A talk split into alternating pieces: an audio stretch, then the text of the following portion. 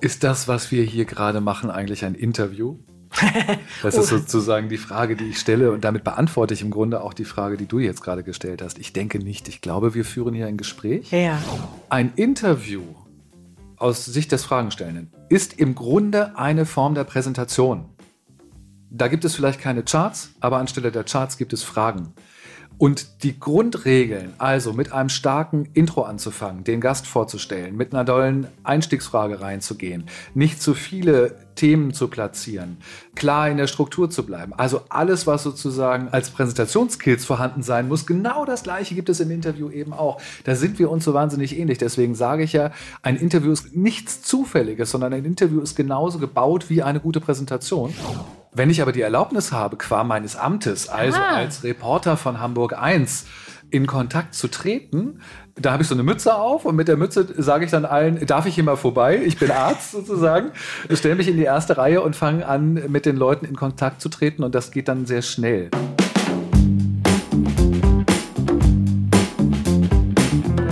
Exzellent präsentieren. Präsentiere alles außergewöhnlich. Hey, Petzel. Hey Anna. Das hier, also heute, das ist eine besondere Episode für uns. Ja, und das nicht nur, weil sie etwas länger als unsere anderen Episoden ist, sondern weil wir bei unserem Gast zu Gast waren. Ja. Wir waren bei Markus Tirock. Wir haben zusammen gefrühstückt und geredet. Und zwar über alles Mögliche, über das Geschichtenerzählen, darüber, was ein Interview ist, wie man gute Gespräche führt, wie man aufrichtig in Kontakt mit anderen kommt und wieso Zuhören einen Unterschied macht. Das Gespräch war für uns ein großes Vergnügen, das wir jetzt endlich auch mit euch teilen wollen. Los geht's. Wir sind zu Gast bei Markus Tirock. Hallo, Markus. Hallo ihr beiden. Ich stelle unseren Gast mal vor, ja. Markus war lange Jahre Journalist und dabei in jedem Medium zu Hause. Er liebt Hamburg, seine Heimatstadt und auch die Stadt, in der Petzel und ich leben. Und er hat hier in Hamburg den ersten deutschen Stadtfernsehsender Hamburg 1 aufgebaut. Und dann so ein bisschen seine berufliche Richtung geändert und ist heute als Coach und Trainer tätig. Und zwar für Menschen, die wirklich gute Interviews führen wollen.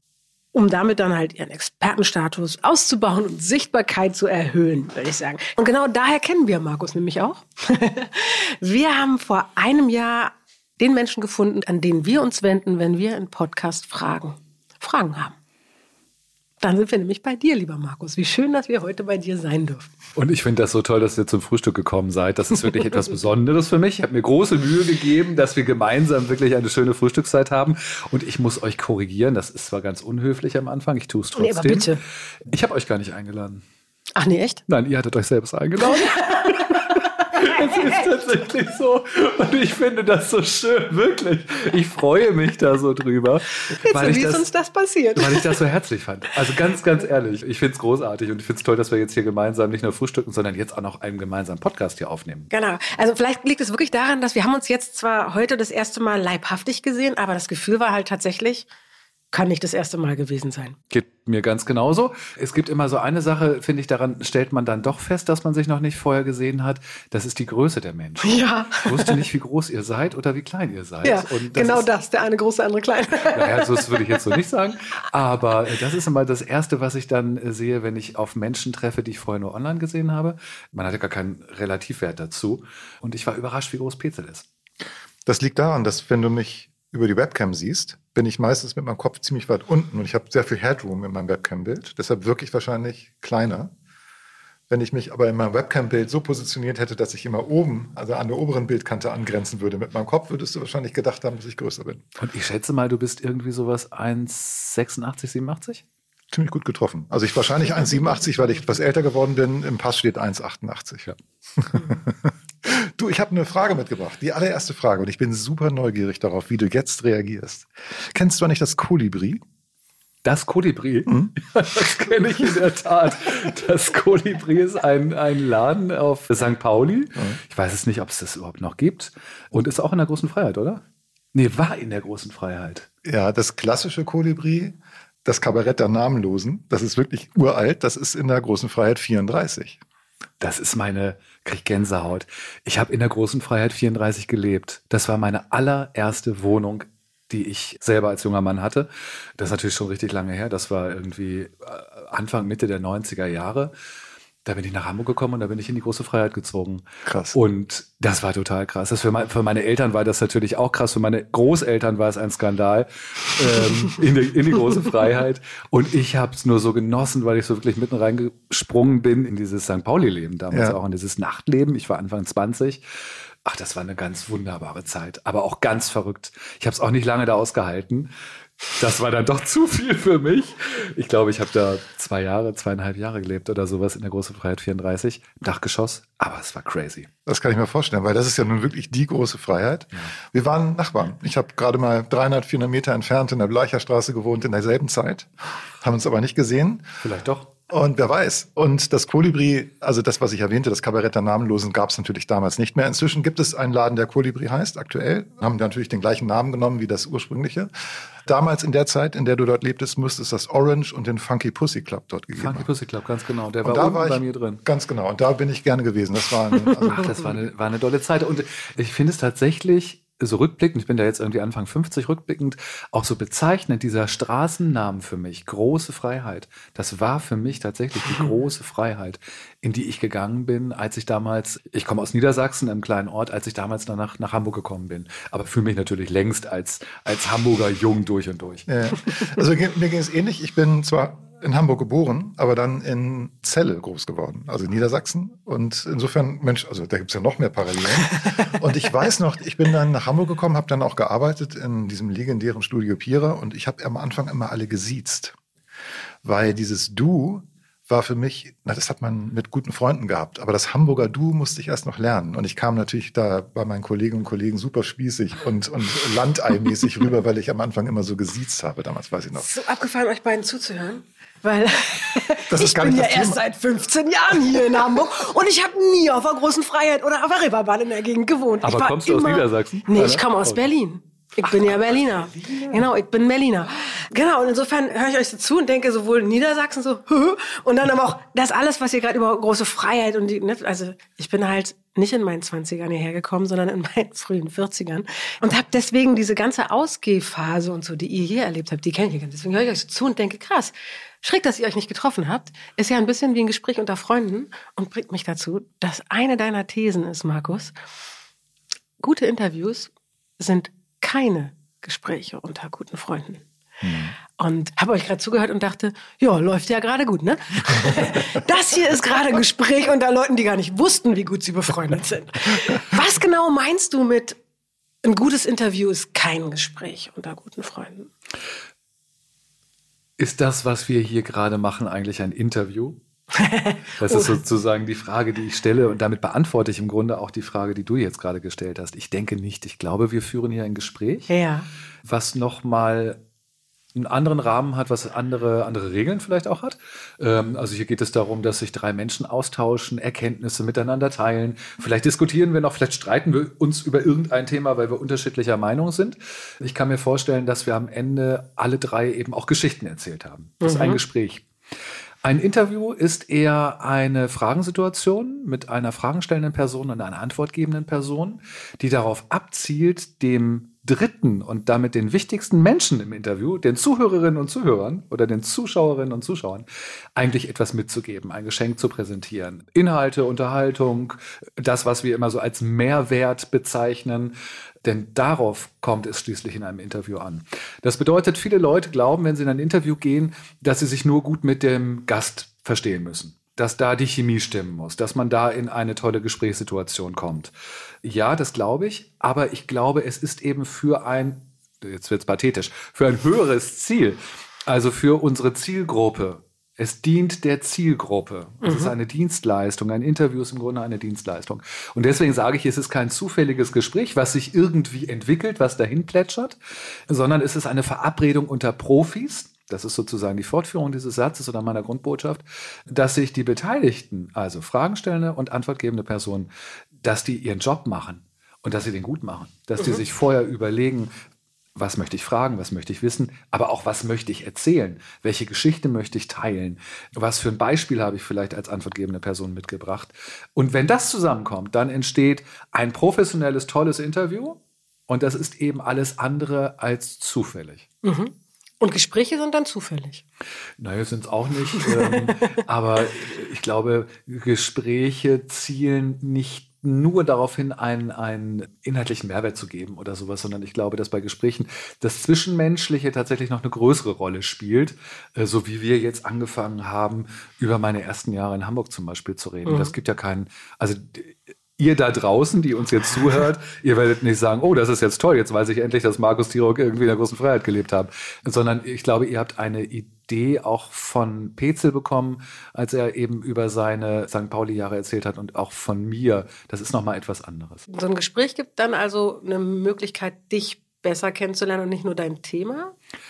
Also, weil wenn ich jetzt doch bei, es ist ja trotzdem Podcast, den wir hier machen. Ja. Es ist ja nicht, also wir haben die Mikros angemacht. Mhm unabhängig davon, dass noch Kaffee und Teilchen hier stehen. Also ein bisschen Frühstück ist noch, aber wir haben die Mikros angemacht. Das heißt, wir nehmen auf und wir wollen, dass andere Leute uns hören.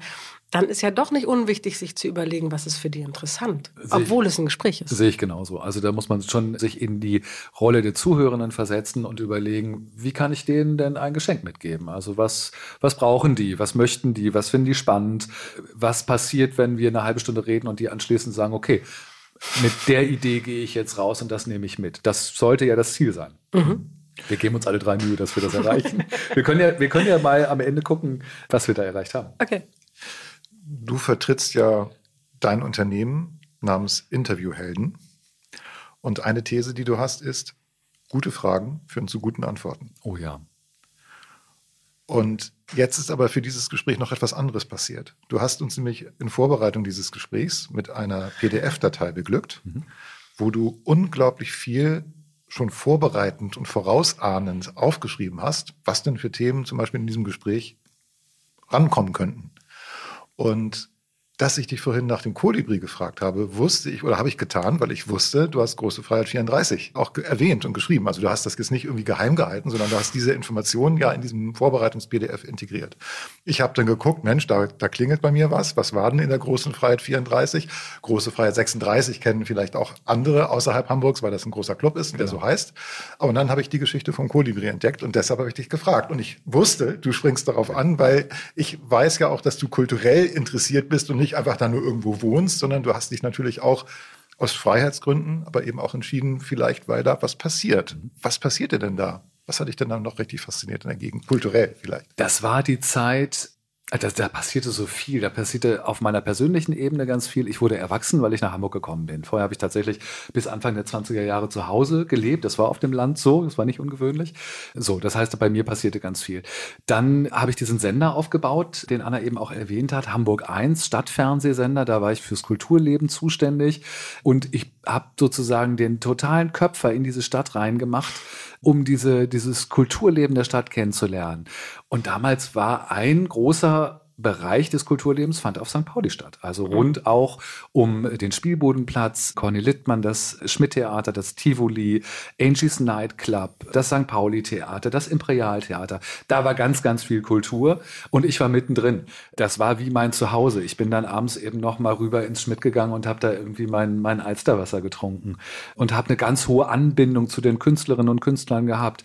Auch zu den Machern, wie zum Beispiel Corny Littmann oder Norbert Aust. Das sind alles solche solche Größen in Hamburg, die in der Stadtgeschichte so einiges erreicht haben. Und die Leute konnte ich da kennenlernen. Und das war genau in dieser Zeit. Es war so unfassbar aufregend. Ja, hat, hat, die große Freiheit deinen Einstieg beim Fernsehen begünstigt oder war das unabhängig davon? Das oder? war unabhängig davon. Das war ein, einer meiner ersten Freunde, hat die Wohnung vor mir in der großen Freiheit gehabt. Ah. Der ist ausgezogen in die Schmuckstraße, das ist gerade ums Eck gewesen. Die Wohnung war frei ich suchte eine Wohnung und habe gleich gesagt, Dirk, die Wohnung nehme ich. Klasse. Das war ein ausgebautes Dachgeschoss mit einem Stahlkäfig vor der Tür, damit man irgendwie diese, diese, also damit man sich schützen konnte von dem, was da draußen eventuell als Gefahr eben auch war. Also ich meine, der Kiez war nun auch wirklich nicht ganz ungefährlich. Es war total überteuert, aber es war mir völlig egal. Es war mittendrin, ich hatte eine Wohnung und damit fing meine Geschichte in Hamburg an. Mhm. Was ich eben gerade ganz spannend fand, war, als du beschrieben hast, dass das ja so eine Mischung wahrscheinlich war aus beruflichen Gründen, warum du dich mit diesem kulturellen Zentrum, einem der Zentren hier in Hamburg beschäftigt hast. Aber zum anderen klang das nach, das war auch ein großes Vergnügen, in diese Begegnung zu gehen. Wow. Kam bei mir so an gerade. Bringt mich ein bisschen zu diesen Gesprächen unter Freunden zurück von gerade, aber ich denke, wie, wenn man aus der Fremde kommt, da erst überhaupt anfängt, Fuß zu fassen, Verbindungen herzustellen, dann hast du das ja die ganze Zeit auch professionell getan, nicht nur persönlich. Vielleicht kannst du uns irgendwie so Tipps und Tricks sagen, wie geht man denn dann so schnell in Verbindung, gerade in einer fremden Stadt? Also das war ja beruflich relevant, dass du da auch in Beziehungen trittst und natürlich auch persönlich interessant, aber wie macht man das? Was, was macht denn da so einen schnellen Kontakt aus? Anna, es war die Erlaubnis, dass ich in Kontakt treten konnte mit den Leuten. Ich bin vom Typ her jemand, äh, du machst eine Party, ich kenne dich noch nicht so gut, lädst mich ein Uh, und ich überlege, ob ich da wirklich hingehe oder ob ich nicht absage, weil mir das unheimlich erscheint. Da sind viele fremde Menschen, die ich nicht kenne und ich habe Schwierigkeiten, mit denen privat in Kontakt zu treten. Mhm. Wenn ich aber die Erlaubnis habe, qua meines Amtes, also ah. als Reporter von Hamburg 1, in Kontakt zu treten, da habe ich so eine Mütze auf und mit der Mütze sage ich dann allen, darf ich hier mal vorbei? Ich bin Arzt sozusagen. Ich stelle mich in die erste Reihe und fange an, mit den Leuten in Kontakt zu treten und das geht dann sehr schnell. Das ist tatsächlich so ein totales Mindset-Ding bei mir und da unterscheidet es sich sehr, der Markus, ob er eine Mütze auf hat oder ob er keine Mütze auf hat. Habe ich die Mütze auf, dann traue ich mich solche Sachen und bin in der Lage, in Kontakt mhm. zu treten. Und habe es dann eben auch gelernt über ich weiß nicht, über 3.000, 4.000 Interviews, die ich geführt habe, ganz schnell mit den Menschen eben in diesen, in diesen Austausch, in diesen engen Austausch eines Interviews auch zu gehen. Das habe ich gelernt, das habe ich sozusagen perfektioniert. Und das kann ich aber nur erreichen, wenn ich mir, wenn man mir das per Amt gestattet. Mhm. Das ist ein bisschen Psycho. Nee, nee, das ist total, also das Thema auch, inwiefern die Rolle, der Hut dir die, die Erlaubnis gibt, ich glaube, das kennen total viele. Ich glaube, das ist für viele Menschen ja. so trotzdem ja faszinierend. Ne? Also ich finde es total immer wieder total spannend, dass man so, so ein Vehikel braucht. Ja. Manchmal. Weil das macht ja trotzdem derselbe Markus. Ja. Also der ist ja nicht ausgetauscht worden. Und der nach außen für viele so wirkt, als wäre er ja so ein ganz selbstbewusster, offener Mensch, der auf alle zugehen kann und sofort irgendwie in Kontakt tritt. Also man würde mir, glaube ich, wenn man mich ein bisschen kennt oder wenn man mich von außen betrachtet, nicht unbedingt eine gewisse Schüchternheit unterstellen oder sowas. Aber die ist tatsächlich da. Noch immer. Mein Gott. Krass. bringt mich doch zu diesem Gefühl, als du und wie sehr du mich damit überrascht hast, wir haben uns noch nie gesehen, weil ich es wirklich nicht auf dem Schirm hatte. Also das Gefühl von, ich kenne dich, war total da und ist ja vielleicht auch ein Teil von dieser Qualität, die du hast, wenn du den entsprechenden Hut auf hast, sozusagen. Sehr schön. ah, echt, äh, ja. Gibt es einen Trick dabei trotzdem? Wie, was macht der Hut mit dir? Es gibt ja Menschen, die haben den Hut nicht, kriegen den nicht und müssen trotzdem in Kontakt treten. Hast du da eine Idee? Ja, ich glaube, es ist das genaue Zuhören auf die Antworten. Es ist das, das ganz starke Interesse mhm. an den Menschen und auch so ein positives Interesse. Also ich mag Menschen und ich unterstelle denen erstmal was Positives. Eine gewisse eigene Offenheit, dass man sich selber eben auch zeigt und sich nicht hinter Fragen, Konstrukten versteckt, sondern eben ähm, ja, sich selber eben auch offen und, und, und nahbar und, und emotional zeigt, glaube ich, ist wichtig. Und das in die Augen schauen. Ich glaube, das ist etwas ganz Wichtiges, sich gegenseitig bei Gesprächen in die Augen zu schauen. Ich, ich erinnere das, dass manche Leute da nicht so gut mit klarkamen, auch gerade so in den, in den 20er, 30er oder sowas haben mich einige immer angesprochen und gesagt, äh, Markus, du guckst immer so krass, was, Warum guckst du so krass? Was denkst du denn dann oder sowas? Und mir ist das gar nicht so aufgefallen. Das ist etwas, was ich natürlich durch diese Interviews irgendwie sehr stark gemacht habe, weil ich glaube, dass man durch die Augen eben in engem Kontakt, in dichten Kontakt kommt. Und für manche Leute ist das dann auch vielleicht ein bisschen zu viel, dass die sagen, wuh, der kommt mir jetzt aber innerhalb von drei Minuten so nahe. Das möchte ich gar nicht. Mhm. Aber ich glaube, das ist tatsächlich eine ja, schon eine Technik, ne? Oder eine Methode quasi. Das ist eine. Ja. Und die lässt sich auch großartig erklären. Also wenige Sekunden Blickkontakt sorgen dafür, dass du und ich Oxytocin-Ausschüttung haben. Grundvoraussetzungen hormonell haben, um eine Verbindung zu empfinden. So. Und genau das ist natürlich, wenn ich jemand anderen quasi zwinge, mir in die Augen zu gucken, ja. zwinge ich den auch in gewisser Weise ein bisschen Oxy für mich zu bekommen. Und das kann man auch unangenehm finden auf der anderen Seite, ne? Ja, Wenn man innerlich gar nicht will. Ne? Und eine große Aufmerksamkeit, die ja. man dann eben auch von der anderen Seite bekommt. Das ist ja auch nicht unbedingt immer der Fall, dass man das bekommt. Haben diese Leute, die da vielleicht ein bisschen irritiert reagiert haben, weil du so geschaut hast, was denkst du denn jetzt? Ja. War das vielleicht im Kontext von kritischen Fragen, die du gestellt hast? Ich glaube, die waren gar nicht mehr in der Lage, über die Qualität der Frage nachzudenken. Die fühlten sich sozusagen nur irgendwie gesehen und das war ihnen irgendwie mhm. schon zu viel. Mhm. Aber das ist interessant, dass du es ansprichst, bei kritischen Fragen den Augenkontakt zu halten, ist noch mal schwieriger, weil dann stellt man sich sozusagen wirklich mit seiner vollen Breitseite, wie man so schön sagt, hin und muss dann auch aushalten, wenn man eine kritische Frage stellt, dass es ja eine Reaktion auf der anderen Seite gibt. Also vielleicht ein Überraschen oder ein, ein Widerspruch, ein Entsetzen, ein Protest, äh, was auch immer Winden, da kommt. Was auch immer. Genau. Und das muss ich als Fragensteller ja. natürlich irgendwie auch aushalten. Und als Journalist hast du natürlich kritisch gefragt. Musstest du? Ja. Von Amts wegen. Ja. Und neulich in den sozialen Medien hast du ja das Thema kritische Fragen thematisiert. Da mehr so im Kontext Podcast. Und da hast du ja auch gefragt, ne? Also sag mal, stellt ihr eigentlich kritische Fragen?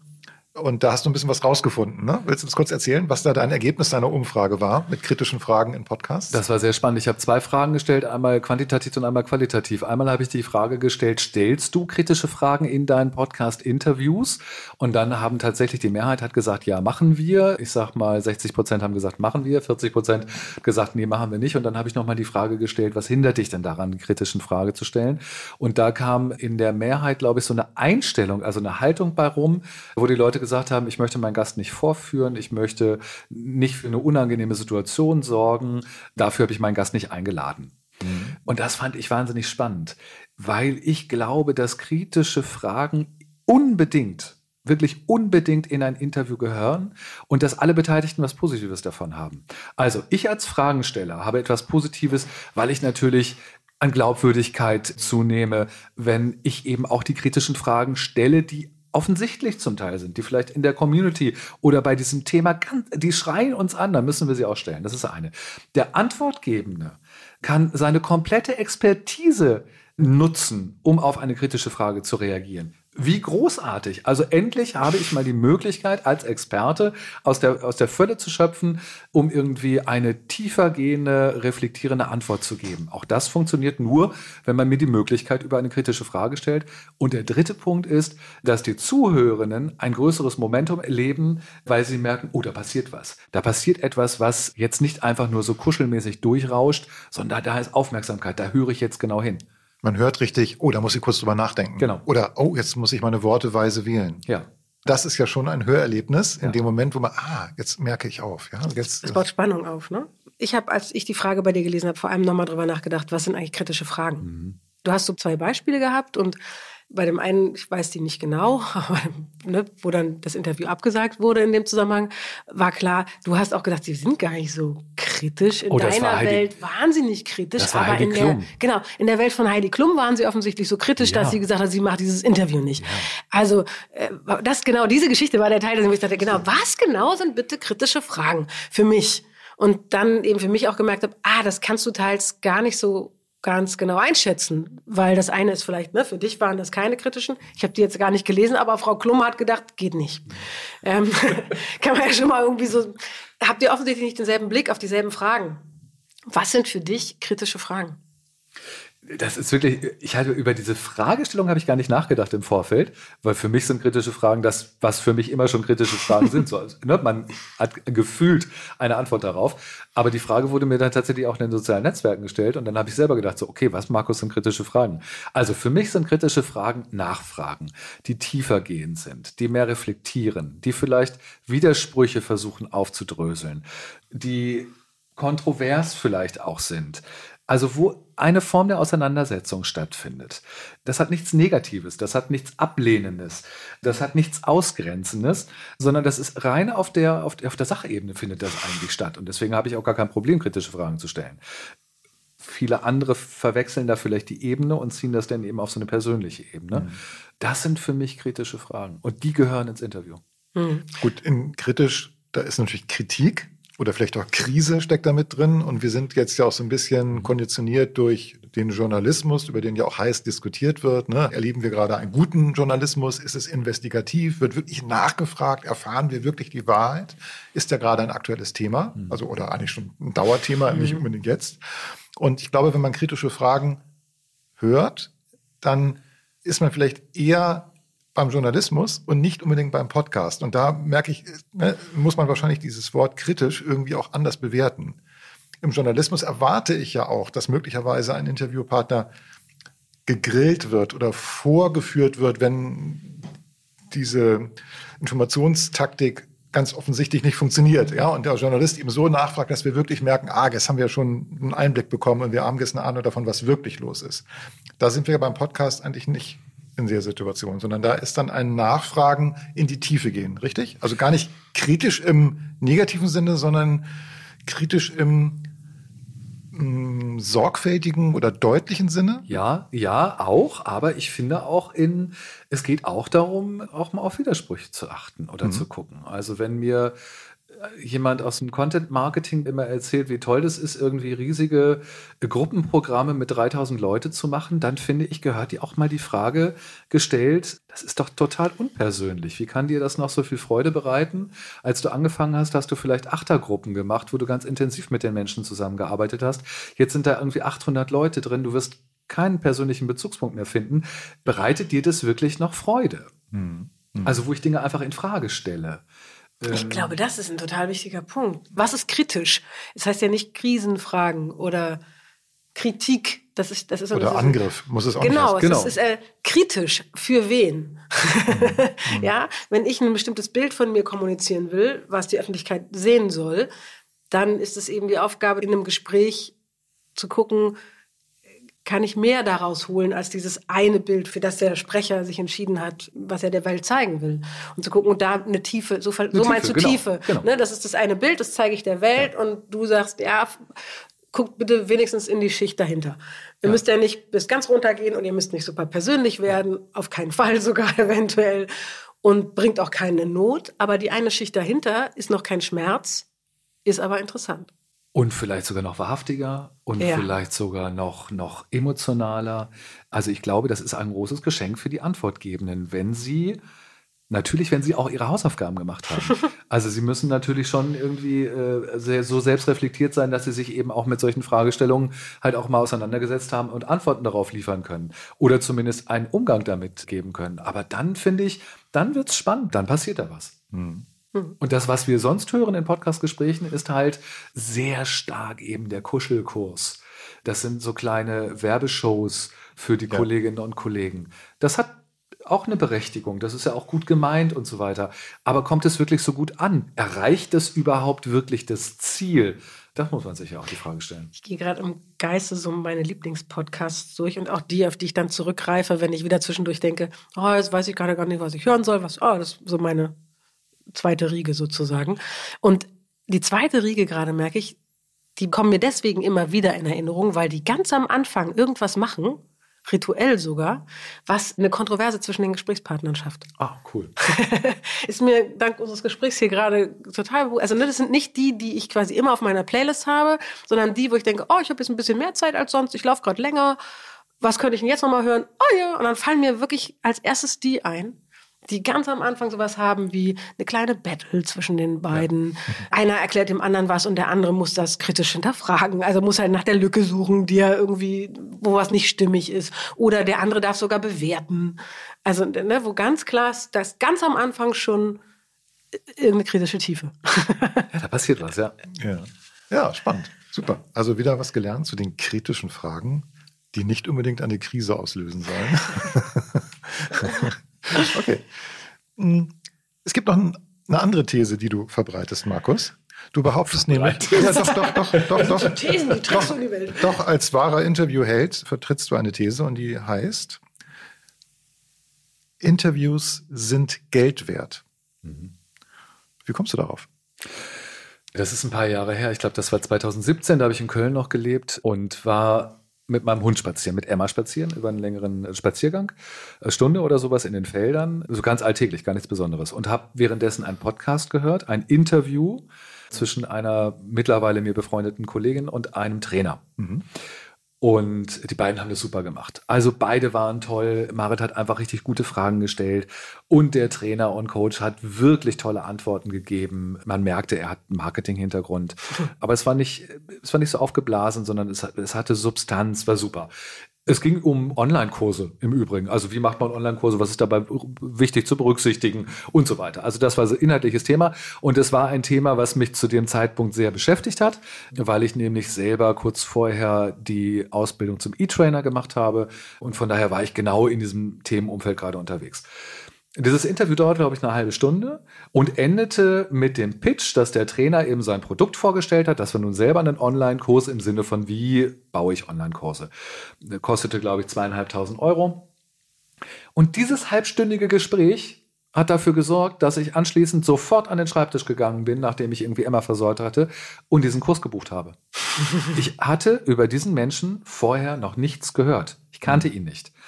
Innerhalb dieses Interviews hat er sich so toll positioniert und platziert und so gut gepitcht, ohne das so, so wahnsinnig aufdringlich zu machen, dass der mein Vertrauen gewonnen hat, dass ich davon überzeugt war, dass ich motiviert war und dass ich sogar mo so motiviert war, zweieinhalbtausend Euro in die Hand zu nehmen. Wow. So, jetzt war ich nicht der Einzige, der, glaube ich, auf dem Feld unterwegs war. Nehmen wir mal an, da waren noch 15 andere mit ihren Hunden, die sind nach Hause gegangen und haben für zweieinhalbtausend Euro diesen Kurs gebucht. Zweieinhalbtausend Euro mal 15 kriege ich jetzt nicht hin. Es reicht. Viel Geld. Auf jeden Viel Fall Geld. kann man sagen, dieses Interview war Geld wert. Das kann man schon sagen. Okay. Aber richtig. Okay. Und da ist mir, da ist mir tatsächlich eben auch in diesem Content-Marketing-Bereich deutlich, also wirklich nochmal klar geworden, wie wirkungsstark ein Interview sein kann. Mhm. Dass das nicht nur nice to have ist, dass es da nicht nur darum geht, eine gute Atmosphäre zu machen, sondern mhm. dass man am Ende, wenn man es richtig hart auf hart machen möchte, dass man mit dem Interview verkaufen kann. Das ist jetzt dieser Kontrast zwischen dem Thema zuvor mit den kritischen Fragen und der Geschichte, die du gerade erzählt hast. Ne? Die Interviewerin hat auch gute Fragen gestellt und dann gab es einen Pitch, der gar nicht so aufdringlich war. War da Raum für kritische Fragen in diesem Interview? Kannst du dich daran noch erinnern?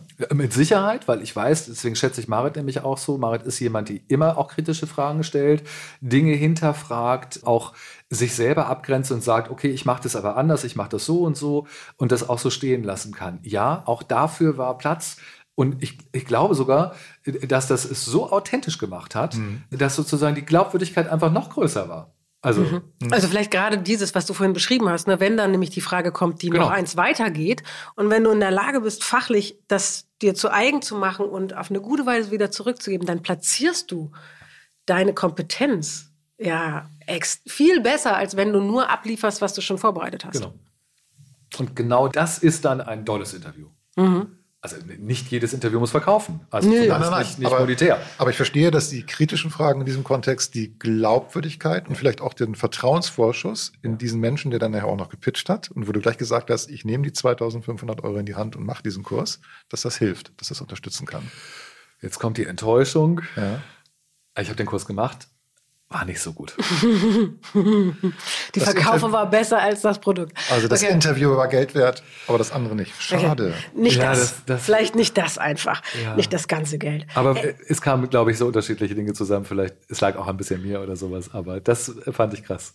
Okay. vielleicht war auch die Erwartung so hoch, naja, bei zweieinhalbtausend habe ich schon eine gewisse Erwartung. Ja, völlig zu Recht sogar, glaube ich, egal was er vorher hochgepusht hat. Ich würde gerne dieses, ich, ich habe gerade im Kopf, ich habe jetzt einen Kunden von mir im Kopf und ich weiß, dass die immer sich bemühen, wenn die öffentliche Events machen, was sie ganz viel machen, dann dafür zu sorgen, genau die Fragen der Leute im, zu analysieren. Wie würdest du denn mit Fragen umgehen, die absichtsvoll, die wirklich absichtsvoll sabotierend sind oder äh, das Thema verfehlen, weil quasi die Chance nutzen, das Unternehmen, das gerade angesprochen wird, von der anderen Seite anzugreifen, wirklich. Was würdest du da machen? Das ist ja die große Angst, warum genau. sich Unternehmen in einer öffentlichen Kommunikation häufig dieser Situation nicht stellen. Ich glaube auch tatsächlich, da muss man einfach mal analytisch drauf gucken von den Zahlen her. Ich glaube, dass maximal 5% der Fragen genau diese Absicht überhaupt haben. Das heißt, wir reden von 95% von Fragen, die eine andere Absicht verfolgen, die vielleicht einfach auf der Informationsebene oder eher positiv gestimmt ist.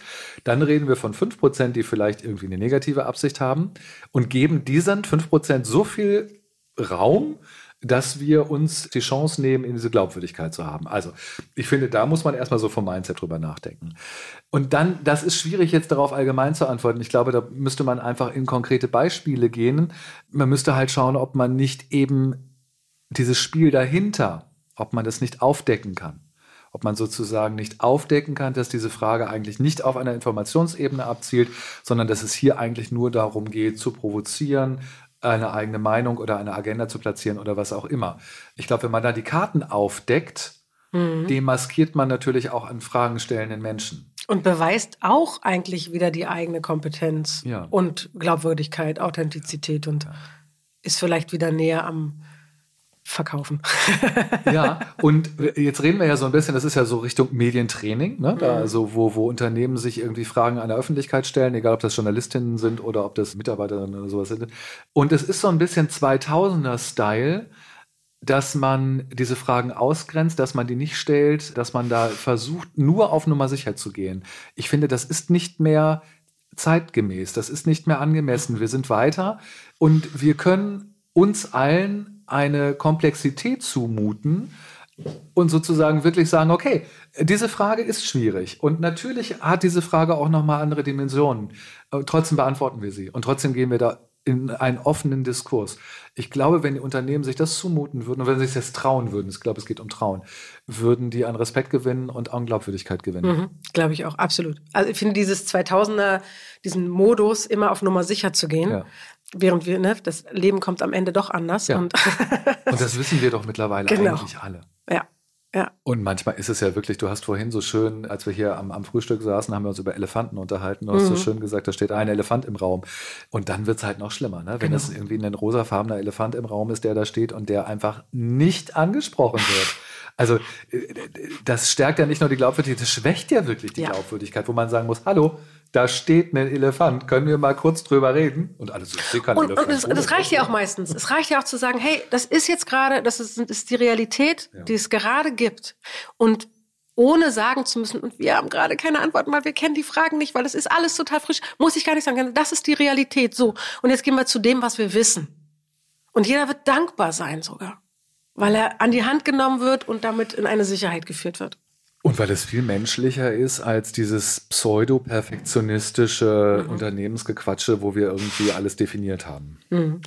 Gibt es einen Trick, so vielleicht gerade in so einem Moment von einer, wie du sie formulierst, kritischen Nachfrage, nochmal deutlicher die eigene Botschaft zu? Gibt es da irgendwie sowas wie, wahrscheinlich nicht die Formel, oder doch? Gibt es eine Formel? Äh, doch, der, die, die Formel ist, habt eine Botschaft vorher schon parat. Das Ach ist, so. Ja, aber das ist ja tatsächlich, das ist ja tatsächlich, glaube ich, so ein Grundproblem. Das merke ich auch, wenn ich mit Antwortgebenden arbeite, also im, im Rahmen eines Medientrainings oder sowas, dass die eigene Botschaft auf den Punkt zu formulieren, so verfestigt darzustellen mit einem guten Beispiel oder einem guten Bild oder einem guten Move oder was auch immer, das ist die größte Herausforderung.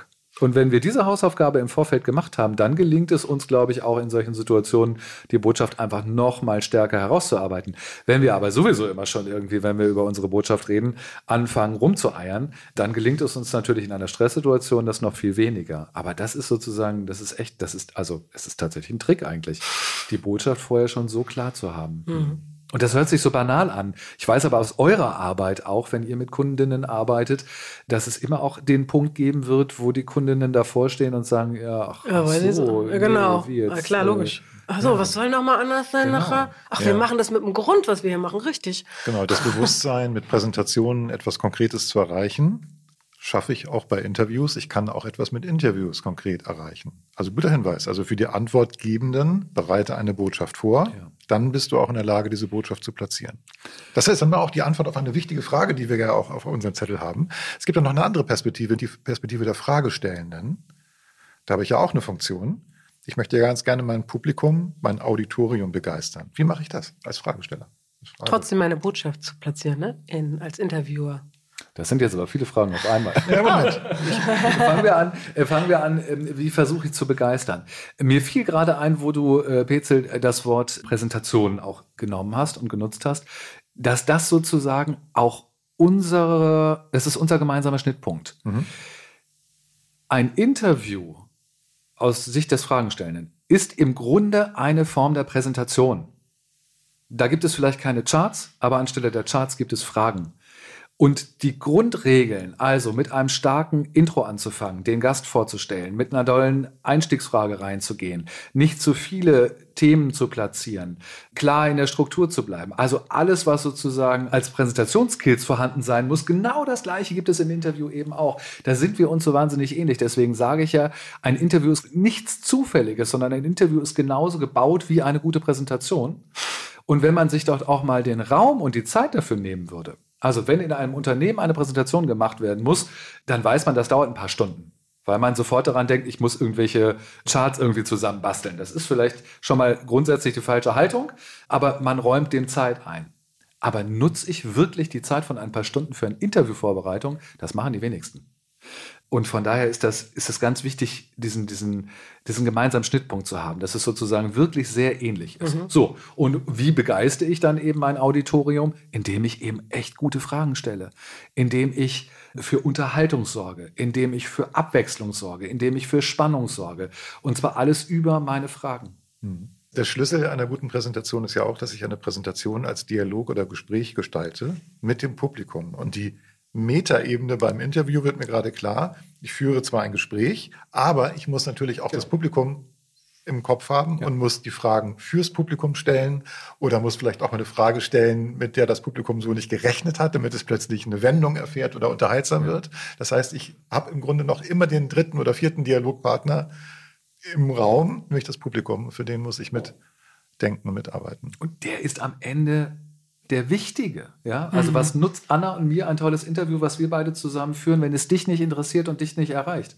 Wenn du nach zwei Minuten sagst, das ist langweilig, höre ich mir Klick. nicht an, ja? dann können wir uns auch ohne Mikrofon zum Frühstück verabreden. Aber das, was wir machen, macht nur dann, macht nur dann Sinn. Genau. Macht natürlich nur Fall. dann Sinn, wenn es die Leute eben auch erreicht. Das ja. ist zum Beispiel auch so ein Ding. Ja. Ganz viele Leute sagen immer, oh, man muss so ein Interview aufbauen. Ja, dann fange ich mit so einer Icebreaker-Frage an, so was ganz Gemütliches, wie geht's dir, was machst du? Da bin ich ja schon eingeschlafen als Zuhörer. Und dann platziere ich, dann mache ich einen Höhepunkt, dann platziere ich irgendwie meinen Höhepunkt irgendwie so im letzten Drittel. Okay, warum? Warum um Himmels Willen im letzten Drittel, wenn schon vorher alle schlafen und keiner das mehr mitbekommt? Pack's doch nach vorne, fang doch damit an. Mach's doch wie Zeitungen und wie Medien es machen. Hau vorne ein dickes Bild, eine Überschrift rein, eine These, keine Ahnung. Da Start muss was with passieren. A punch in the face. Ja. das war mein ja. Liebling, genau. Apropos Punch in the Face sozusagen. Jetzt kriege ich Angst. Unsere Lieblingsabschlussfrage, ne?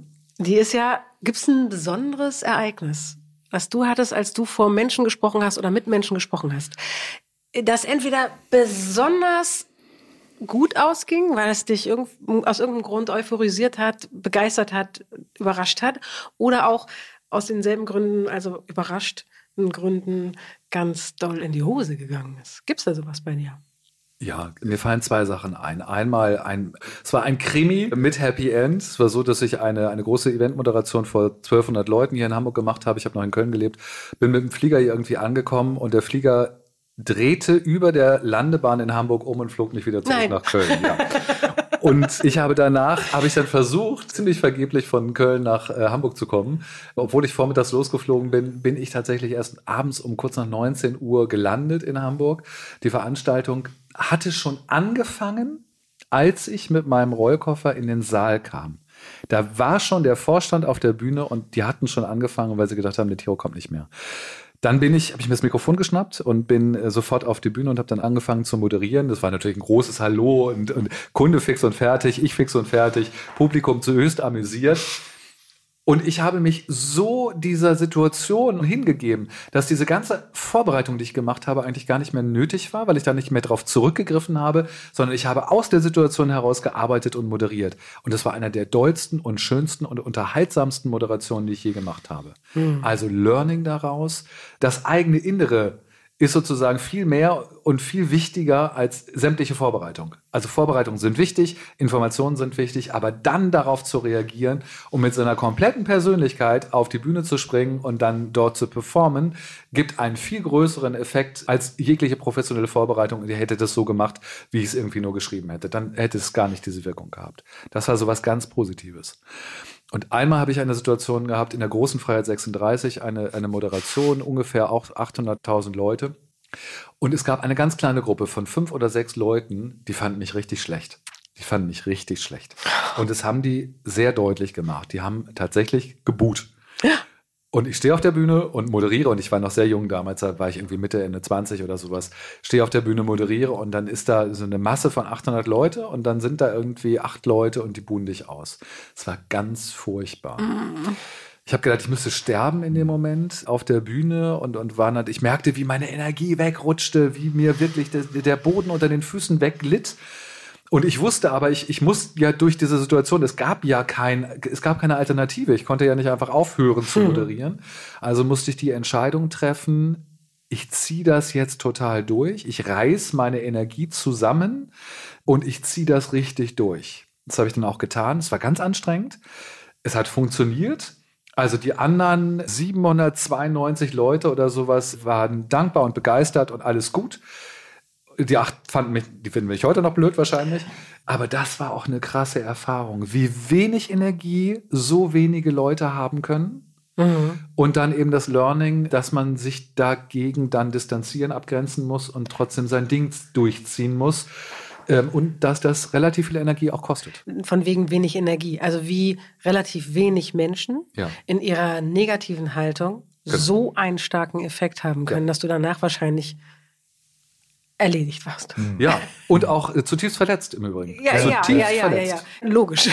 Natürlich verletzt. Das eine Prozent Publikum hat einen überproportionalen Effekt gehabt. Ne? Wahnsinn, oder? Ja, krass. Mhm. krass. So, und das war in Zeiten, wo es noch kein Social Media gibt. Jetzt Oh. überlegen wir uns mal, wie das heute ist, wenn junge Leute sich rauswagen und irgendwas machen und dann sind da solche dummen Hater, die sich auch noch hinter der Anonymität des Digitalen verstecken. Was macht das mit den Menschen aus? Wahnsinn. Größten Respekt für Leute, die so einen Shitstorm oder solche Reaktionen über sich ergehen lassen müssen. Allerdings. Ich weiß nicht, ob ich dafür geeignet wäre. Wow. Ich weiß es, ich bin es nicht. Ich weiß, dass ich es nicht bin. Okay. Markus, danke fürs Frühstücken. Es gibt hier noch tolle Teilchen. Mhm. Die heben wir uns dann auf für unser Fazit. Ne? Genau. unser Teilchen danach. Danke, Markus, für das Gespräch. Danke. Danke. Vielen Dank, dass ihr da seid. Ich will unbedingt wieder mit Markus frühstücken. Das war wunderschön bei ihm und lecker und ich genieße einfach jedes Gespräch mit ihm. Ich will mehr Markus. So, okay. Lass uns mal zusammenfassen. Ja, machen wir. Wir haben wieder drei Punkte. Du machst eins, ich mach zwei und du machst wieder drei. Perfekt. Okay. Erstens, für jede Form der Kommunikation macht der wirkliche, der tatsächliche Kontakt einen großen Unterschied. Zweitens, nachfragen, genauere Fragen stellen, macht aus einem Gespräch oder einem Interview erst ein gutes Hörerlebnis und vor allem können solche kritischen Fragen ein Hook sein, an dem die Hörer hängen bleiben. Drittens, exzellente Kommunikation ist wie exzellentes Präsentieren. Beides braucht Vorbereitung und Struktur. So, und wenn du jetzt mehr von uns haben möchtest, dann hör doch in unsere anderen Episoden rein oder abonniere uns gleich einfach auf dem Podcatcher deines Vertrauens. Und wir, also Petzel und ich, verabschieden uns jetzt in eine richtige Sommerpause und hören euch alle da draußen nach der Sommerpause wieder. Bis dann. Tschüss. Tschüss.